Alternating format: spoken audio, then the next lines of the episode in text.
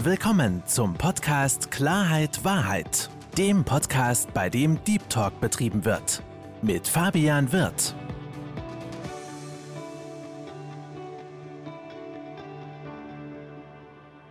Herzlich willkommen, liebe Zuhörer, herzlich willkommen, liebe Zuschauer zu meinem Podcast Klarheit Wahrheit. Ich freue mich heute, einen neuen Gast willkommen heißen zu dürfen, die Sandra Bader. Herzlich willkommen, Sandra. Hallo, schön, dass ich da sein darf. Ich freue mich auch, liebe Sandra. Sei doch so lieb und stell dich kurz vor. Ja, mein Name hast du schon gesagt. Mein Name ist Sandra Bader. Ich bin Coach, Mentorin für Frauen, also Power Coaching für Frauen mache ich. Also ganz wichtig ist, dass sie, es ist nochmal ein bisschen andere Herangehensweise als Männer. Und aufgrund dessen, weil ich Frau bin und meine Erfahrungen schöpfen darf, habe ich mich also in diese Richtung, es hat sich eigentlich entwickelt, dass ich also eher mit Frauen arbeite. Ich mache das schon seit über 20 Jahren. Ich hatte ein IT-Unternehmen, war Vizepräsidentin im Verband Mitteldeutscher Unternehmerin damals. Ja, da gab es dann dazwischen auch mal ein paar Momente, also eine Auszeit, Herausforderungen, nennen wir es mal so, von Krankheit und Todesfällen und familiäre Verstrickungen, was wir da so alles auch mal gerne nehmen. Und habe mich da jetzt so die letzten Jahre auch über die Kunst, weil ich auch Künstlerin bin,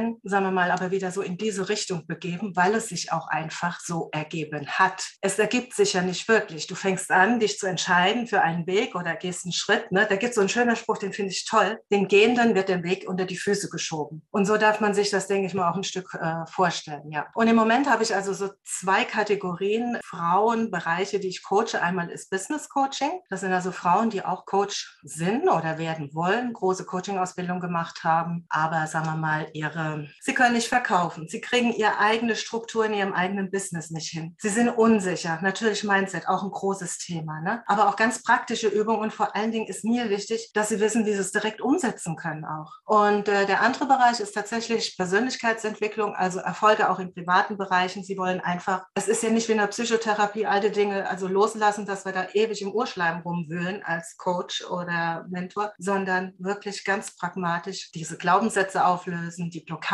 erkennen. Und da ist das A und O, also in beiden Bereichen Bewusstsein schaffen. Und so komme ich jetzt auch so ein bisschen in den spirituellen Bereich nochmal, was ich mache. Also ich versuche mich ja kurz zu halten.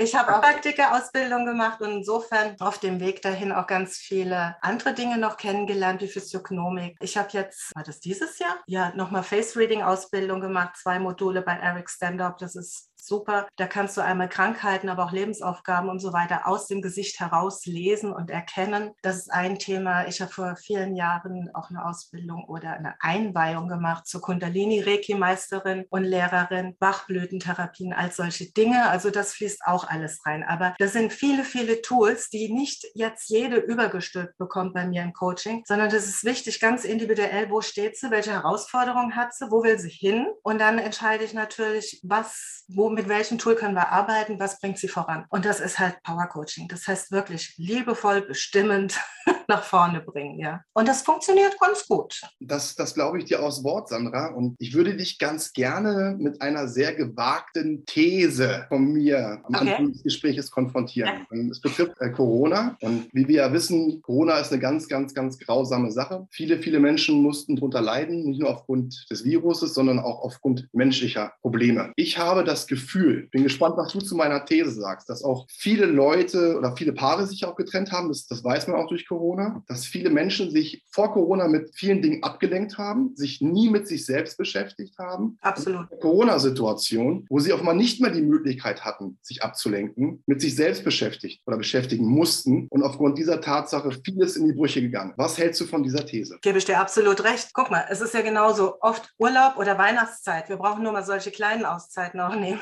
Die größten Streitereien oder auch Trennungen, die stattfinden. Weil das ist ja auch wieder das, was mir am Herzen liegt, mehr bewusst Bewusstheit schaffen, Bewusstsein haben. Zum einen, das ist der erste Schritt, bevor wir erwachtes Bewusstsein werden, also nur noch wahrnehmen und nicht immer werten und so, ja. Aber hier, das ist ja ganz klar, du bist abgelenkt, jeder geht seinen eigenen Weg, äh, sie haben die Strukturen, da sind die Kinder, der eine passt hier auf, der andere da und so weiter und so fort. Solange dieser äußere Rahmen in irgendeiner Art und Weise funktioniert, also da ist und die kurzen Momente, die man sich begegnet, die ja auch schon irgendwo, mir fehlt das Wort, wie sagt man denn, nicht abgeschlossen, sondern äh, ja, das sind zwar Rituale, aber ob die jetzt unbedingt positiv immer sind, wenn man immer das Gleiche tut, ist zumindest nicht förderlich fürs Wachstum, auch fürs gemeinsame Wachstum. Dann bricht das Außen weg. Und wie du gesagt hast, man muss sich mit sich selbst beschäftigen. Das können sowieso die wenigsten oder wollen das auch gar nicht. Ich meine, das ist auch in gewissem Maße ein Schutz manchmal, ja, dass also die Psyche gar nicht will, dass ich so tief da reingucke, weil ich das gar nicht ertragen würde. Das kommt immer mal drauf an. Aber im Grunde genommen ist es eigentlich auch diese Bequemlichkeit. Ne? Wir verändern immer nur etwas durch Schmerz oder Lust. Und was motiviert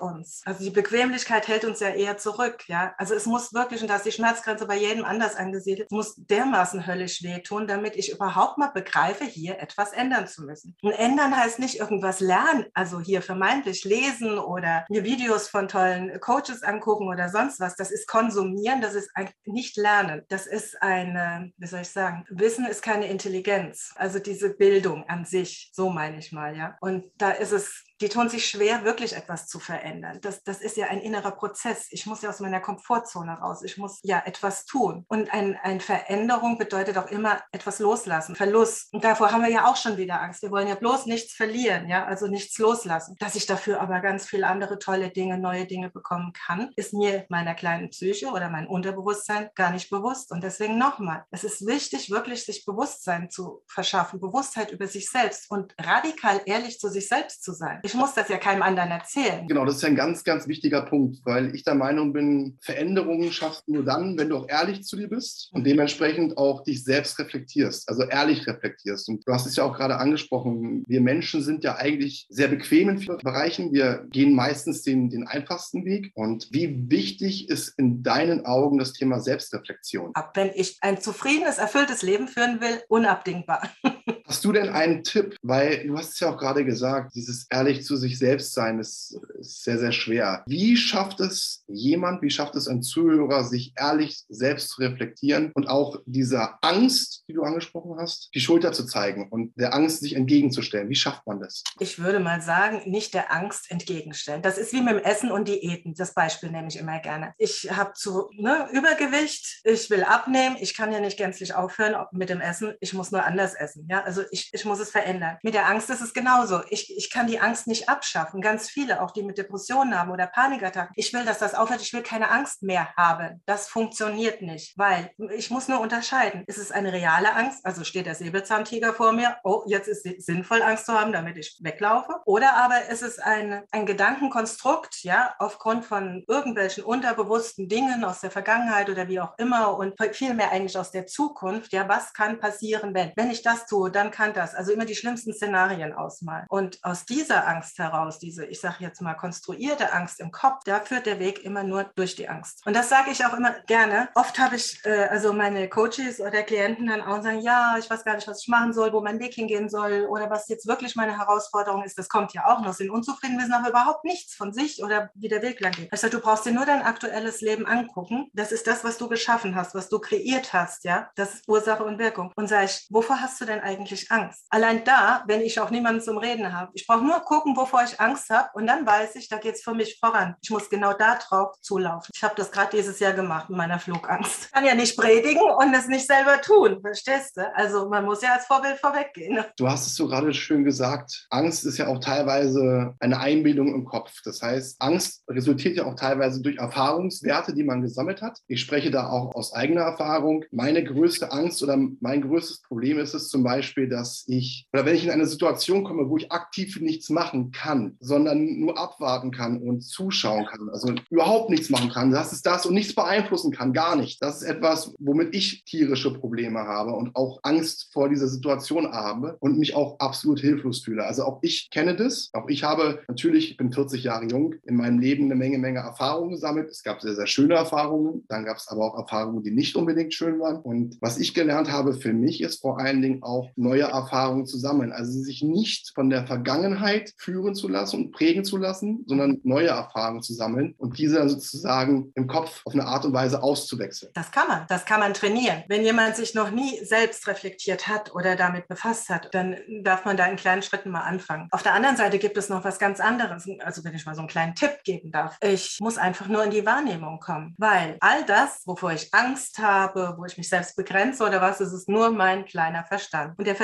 ist nur was ganz Kleines. Der Verstand ist einfach begrenzt. Und jetzt wird es ein bisschen spirituell, aber. Das heißt ja nicht bloß, weil ich etwas nicht anfassen kann oder nicht daran glaube, dass es nicht existiert. Also universelle Gesetzmäßigkeiten gibt es einfach. Da können wir in die Physik gucken, Quantenphysik oder sonst wo. Und wenn ich in der Wahrnehmung bin, aufhöre zu werten, also weder wie meine Vergangenheit war, noch wie der Mensch vor mir ist, wie die Zukunft wird, einfach nur wahrnehme. Die Wahrnehmung macht keine Fehler. Die nimmt wahr. Es ist, wie es ist. Und so geht man auch mit Situationen am sinnvollsten um. Gerade auch Situationen, das ist ja auch manchmal, habe ich jetzt auch gerade gehabt, dass Menschen sterben. Das ist auch so ein Thema, so ein Tabuthema. Ja, gehen, loslassen. Wie geht man mit um? Und der Zustand ist so. Es passieren ja auch manchmal schreckliche Dinge von außen, auch noch andere Menschen. Der erste Schritt ist, die Situation erstmal wirklich akzeptieren. Einfach nur annehmen. Einfach nur klingt, aber es tun. Immer wenn ich mich gegen etwas wehre und sage, das kann nicht wahr sein, das glaube ich nicht und da müssen wir kämpfen und so weiter, bringt eigentlich nur Druck. Und Druck erzeugt Gegendruck. Also die Situation annehmen erstmal, gucken und dann die richtigen Fragen stellen. Wenn es da ein Problem, eine Herausforderung zu lösen gibt, was kann ich tun? Also wirklich, welche Antworten will ich haben? Demnach auch meine Fragen stellen. Die Qualität meiner Fragen bestimmt die Qualität meines Lebens. Und das sind immer so Sprüche, die habe ich schon hundertmal gehört und habe mir dieses an. Aber wenn ich es mal wirklich verstanden habe, und jetzt kommen wir wieder zum von wegen, wie ich vorhin sagte, auch mit dem Lernen. Wir können nicht lernen. Lernen passiert. Du kannst dem Kind sagen, 20 Mal, es weiß, es soll nicht an die Herdplatte greifen, weil es heiß ist. Es weiß es vom Kopf her, bis es drauf langt. Dann hat es gelernt, dann ist es passiert. Dann hat ein Lernen stattgefunden. Das ist das, dieser innere Prozess, der dann stattfindet, wo wir wirklich, und dann müssen wir auch nicht mehr uns anstrengen, das können wir auch jederzeit abrufen. Das ist einfach da. Wir haben es gelernt. Das ist in der Tat so. Und was ich gerade sehr spannend fand, Sandra, war die mhm. Aussage, dass aus Angst Druck resultiert. Und das ist mhm. auch was, wo ich mit Erfahrung sammeln durfte, dass das Thema Druck auch gerade in der jetzigen Zeit enorm ansteigt, dass auch dann teilweise, wenn man selbst Druck empfindet, das auf andere bezogen wird, beziehungsweise gesagt wird, jetzt hör auf, äh, du machst mir Druck oder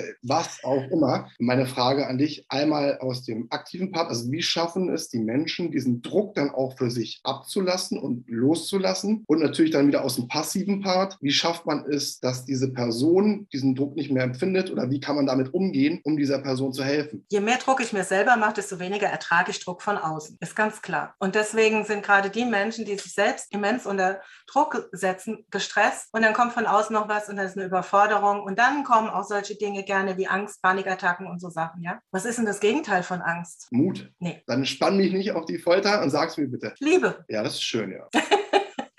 Ja, Mut ist, in die Handlung zu kommen, trotz Angst. Es ist nicht das Gegenteil. Du bist mutig, du hast Angst, du bist aber mutig und tust es trotzdem. Und dann kannst du die Angst loswerden, ja. Wenn, wenn du, wenn dein Gefäß, dein innerliches, ja, voll Liebe ist, dann gibst du anderen keine Schuld, dann brauchst du von außen nichts. Also für mich ist, das ist so der Spruch, den habe ich auch auf meinem Ding. Das Gefühl zu haben, nichts zu brauchen, bedeutet für mich Freiheit. Und diese innere Freiheit, da geht es jetzt nicht um noch um Finanzen und Wahlmöglichkeiten und so weiter, das ist nochmal ein anderes Thema, aber wirklich so dieses innere, dieses nicht abhängig sich fühlen von Partner, von Eltern, vom Job, von dieses, man fühlt sich auch gegängelt, dann kommen wir wieder, dann kommt noch mehr Druck und ich muss ja wieder Erwartungshaltung erfüllen, genau, und, und hunderttausend andere Dinge noch. Und dann bin ich immer nur bei den anderen, ich bin nicht bei mir. Und das ist das Erste. Ich muss erstmal für das Königreich in mir sorgen, mir muss es gut gehen, ich muss mich wohlfühlen, ich muss mir die Liebe geben, die ich brauche, also die ich will, die ich denke, die für mich gesund ist zum Überleben. Ich muss meine auch in Form von guten Lebensmitteln, Bewegung. Also ich muss achtsam mit mir sein. Ich muss achtsam, ich muss mich wertschätzen und ich muss dann, und das habe ich gerade vorher noch kurz davor mir angefangen hatten, noch mit einem Gespräch, ganz extrem, dass dann kommt der Partner und sagt, ja, gib mir keine Schuld. Aber der sagt nur, ja, und wenn das passiert und dann, und dann, dann, dann liegen wir unter der Brücke und dies und jenes. Weißt du, diese subtile Manipulation, also nicht direkt sagen, du bist schuld, aber wenn du jetzt dich nicht weiter darum kümmerst, ja, dann, dann sind wir am Boden, ja. Und das nehmen jetzt bin ich gerade mal bei Frauen, es gibt auch Männer, ganz klar, nehmen das dann gerne an. Und so entsteht noch mehr Druck, noch mehr Druck. Das heißt, sich davon lösen, frei machen und aushalten, für sich einzustehen in dem Moment. Das heißt, hinstellen. Ja, dann kann ich zum Beispiel, da haben wir jetzt ein Beispiel, kann ich mal sagen, ja, da hast du recht, da werden wir unter der Brücke liegen. Und ich sehe dich schon, wie du zahnlos und ohne Socken und ganz jämmerlich. Und da geht es. Und dieses Aushalten, um da rauszukommen, damit in Zukunft nicht mehr in solche Situationen kommt. Es geht nur so. Es geht nur der Schwede. Sie kann nur in diesem Fall wirklich sich da rausholen, indem sie sich anders gegenüber verhält und sich schützt und selbst lernt, damit umzugehen, dass solche Dinge nicht mal an sie herankommen. Ich glaube, das ist so ein Punkt, es muss halt im Kopf Klick machen, dass man sich auch selbst eingestellt. Erstmal, genau.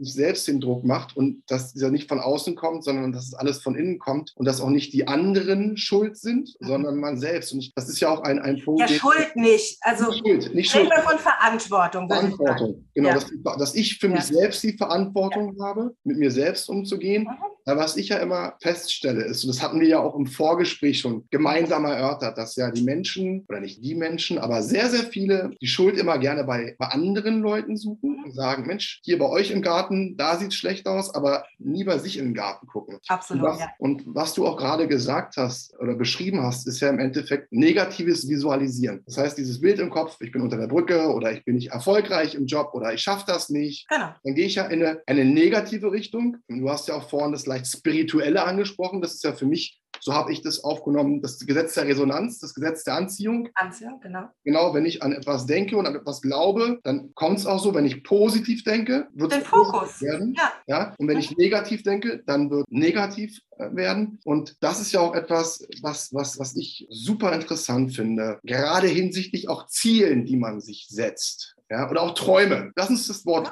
Ziele streichen und lass uns von Träumen sprechen. Träumen tun ja die meisten Erwachsenen nicht mehr, beziehungsweise sie haben nicht mehr oder können nicht mehr frei und mit vollem Herzen sagen, davon träume ich, weil meistens kommt ja dann der Nebensatz, es ist ja nur ein Traum und das Ganze ist eh nicht realistisch. Visualisieren. Wieder das der Verstand wieder. Der negative Gedanken. Und du hattest mir letztes Mal so schön gesagt, wenn du die Menschen fragst, wovon träumt ihr eigentlich? Was wollt ihr eigentlich? Ja. Das ist ja oftmals ein Stotter kommt, um das mal so zu sagen. Wie nimmst du das Ganze denn wahr und was kannst du da empfehlen? Also am liebsten würde ich in die Tischkante beißen, in dem Moment, wenn sie sagt, ja, ich habe keine Ahnung. Weil dann sitzen sie, ja, ich weiß es nicht. Es ist schon mal der erste Schritt, wenn sie wissen, was sie nicht wollen, das ist schon mal gut. Und dann gehe ich her und sage, okay, du gehst jetzt auch in den Supermarkt und sagst, nee, also die Gurke will ich nicht ich möchte auch keine Nüsse. Nein, und Bananen will ich nicht. Das will ich nicht. Das will ich nicht. Mal gucken, wie lange du dann noch überlebst. Du musst mal in dich reinspüren, in dich reinfühlen. Wirklich mal. Und gerne nehme ich so ein Beispiel auch mit Kindern. Also ich von mir kenne das. Und das, also dass ich als Kind schon sehr kreativ war und Spiele erfunden habe, wenn dann Langeweile aufkam, keiner wusste, was er machen sollte. Und dann habe ich, kennst du das und das Spiel? Sagten die, nee, ich wusste noch gar nicht, wie es geht. Und dann habe ich mir ganz schnell was ausgedacht.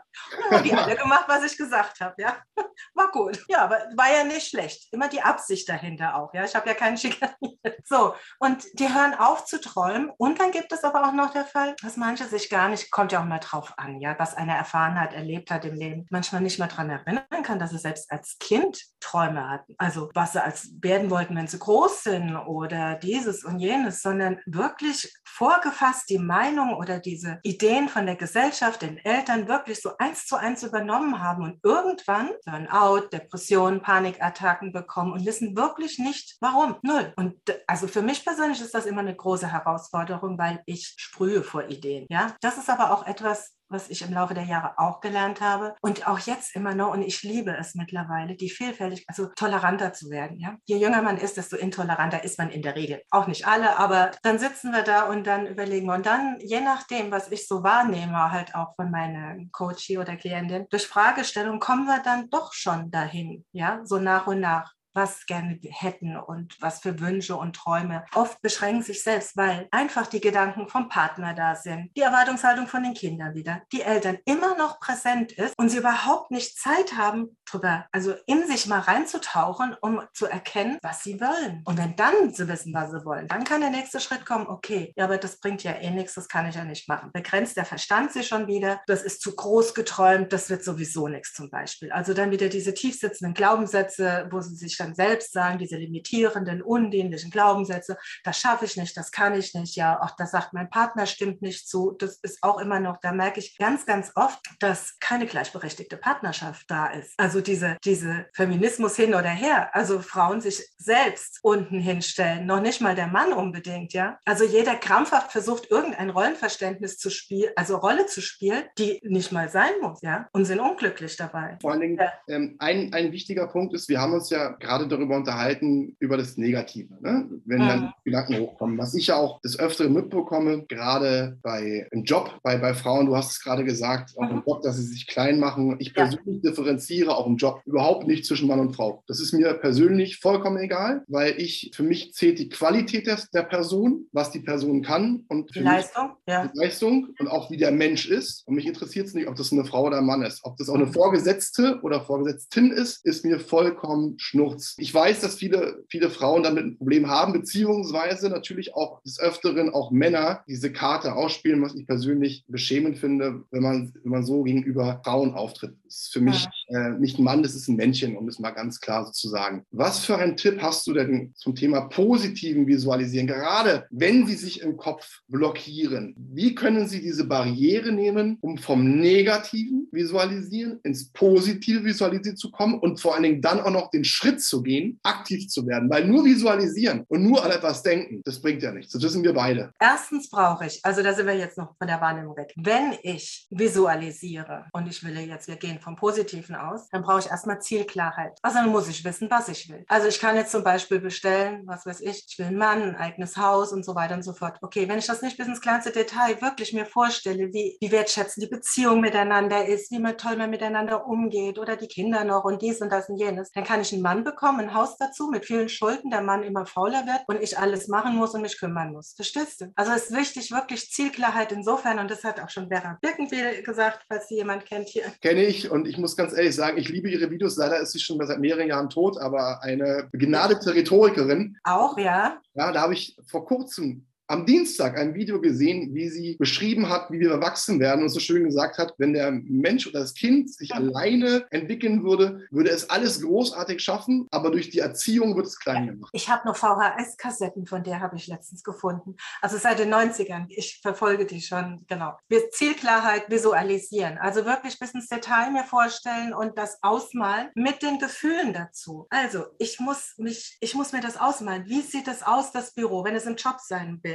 Ja, wie viel Geld will ich verdienen? Was habe ich für Klamotten an? Welche Gerüche sind da? Ich muss wirklich, und das ist auch von ihr, mir mal zehn Minuten am Stück das auch wie so in Tagträumen ausmalen, vorstellen, ohne Unterbrechung. Dann mach mal zehn Minuten am Stück. Wenn du noch nicht überzeugt bist davon, dann fällt dir das schwer, weil dann immer wieder andere Gedanken reinhuschen. Aber wenn du wirklich etwas willst, na komm mal dahin, dann erreichst du das auch und dann machst du das sogar unbewusst. Dann denkst du nur noch daran. Das, das ist das, deswegen ist das ein universelles Gesetz, ob man daran glaubt oder nicht nicht, es klappt. So, wenn ich es jetzt aber bewusst steuern will, also bewusst mir etwas machen, Zielklarheit wirklich ins kleinste Detail und ich muss mir die Gefühle dazu holen und ich muss so tun, als wäre es schon da. Also ich hole mir das in die Gegenwart. Es wird ja in der Zukunft stattfinden, aber ich hole es mir in die Gegenwart. Also ich muss jetzt schon so tun und mich so fühlen, als hätte ich mein Ziel erreicht, mit dem Fuß praktisch schon im Ziel stehen. Weil der Punkt ist, das sind einmal, das sind ja die Gedanken, die ich dahingehend habe. Die Gedanken ziehen immer Emotionen oder Gefühle nach sich. Und die wiederum steuern unser Handeln Handeln, unser Tun. Und das, was ich tue, mache, wie ich agiere, bringt ja wieder von außen, da kommen auch wieder Menschen, Situationen auf mich zu, wo ich vorher gar nicht dran gedacht habe. Also stell dir doch mal vor, du hast jetzt Gedanken, was weiß ich, äh, hast du schon mal was Gräusliches gegessen, was richtig eklig geschmeckt hat? Hundertprozentig. Kannst du dich dran erinnern? Ja. Oh, man merkt eine gewisse Anspannung schon, ja? Also ja. da kommen auch Gefühle dazu hoch. Stell dir mal vor, was, was total Leckeres wurde, oh, das war so geil, ja? Da kommen auch, da kommen dann auch Gefühle hoch. Und so, wenn mache ich das, kann ich das steuern aufgrund aufgrund meiner Gedanken, meiner Emotionen, meine Gefühle. Ich bin Herr und habe die Verantwortung für die Realität, in der ich gerade lebe. Und wenn ich das weiß, mir das klar mache und ehrlich zu mir bin, also dass ich den, wenn ich jetzt gerade hier ein Scheißleben habe, diesen, diesen Murks auch lebe gerade, ja, dann geht nicht um Schuld. Aber dann muss ich die Verantwortung übernehmen dafür, weil dann erkenne ich, dann nehme ich an und dann weiß ich auch und bin ich nicht hilflos, weil dann weiß ich, ich habe auch die Chance und die Macht, diesen Scheiß aufzulösen und mir das schöne, das neue Leben zu kreieren. Und je nachdem, wie wie sich eine oder eine in, in welcher Situation befindet, kann man sich Hilfe holen. Ich denke, das ist auch das Thema Hilfe ist, ist ganz, ganz wichtig und vor allen Dingen auch Hilfe von jemandem holen, zu dem man keine emotionale Beziehung hat, weil Emotionen, ja. ne, wir haben ja einmal den sachlich, sachliche Gespräch und das emotionale mhm. Gespräch, das muss man ja unterscheiden und gerade anhand dieses Beispiels, was du mit ähm, Essen mhm. angesprochen hattest, hatte ich im negativen Boden im, im Kopf, da hat sich dann alles zusammengezogen, da ist okay. der Ofen aus und im positiven äh, Tiramisu, da ist ist bei mir Wein raus, ja, das italienische Gold. Ähm. Großartig. Liebe Sandra, ich konnte wieder einiges mitnehmen. Vielen, vielen Dank für deinen großartigen Input. Vielleicht nochmal am Ende von mir noch so ein kleiner Fakt rein, was, was ich wichtig finde, ist, und ich, das trifft für Männer und Frauen gleichzeitig zu. Wir sollten wieder anfangen, uns über Kleinigkeiten zu freuen, weil Kleinigkeiten das eigentlich auch im Leben ist, was das Leben schön macht. Und mhm. viele, viele Menschen sehen die ganzen kleinen, schönen Dinge überhaupt nicht mehr, beziehungsweise sehen sie alle als selbstverständlich an. Und mhm. erst dann, wenn die Kleinigkeiten nicht mehr gegeben sind, sind. Erst dann merken wir eigentlich, was wir an ihnen hatten. Und erst dann fangen wir sie leider an zu vermissen. Und dann ist es leider oft zu spät. Deswegen, Sandra, von meiner Seite aus vielen, vielen Dank, dass du dabei warst. Es hat mir eine Menge Spaß gemacht. Ich danke dir ganz herzlich auch für die Einladung, dass ich da sein durfte. Und es hat mir auch wahnsinnig viel Spaß gemacht. Und ganz viel Erfolg mit deinem Podcast weiterhin. Vielen, vielen Dank. Liebe Zuhörer, danke Ihnen und liebe Zuschauer, danke Ihnen, dass Sie diesen sehr spannenden Podcast verfolgt haben. Ich denke, es war wieder eine Menge, Menge, Menge Information, eine Menge, Menge Input und wünsche Ihnen einen schönen schönen Abend. Das war Klarheit Wahrheit, der Podcast mit Fabian Wirth. Für weitere Folgen abonniert den Podcast-Kanal und lasst eine Bewertung da.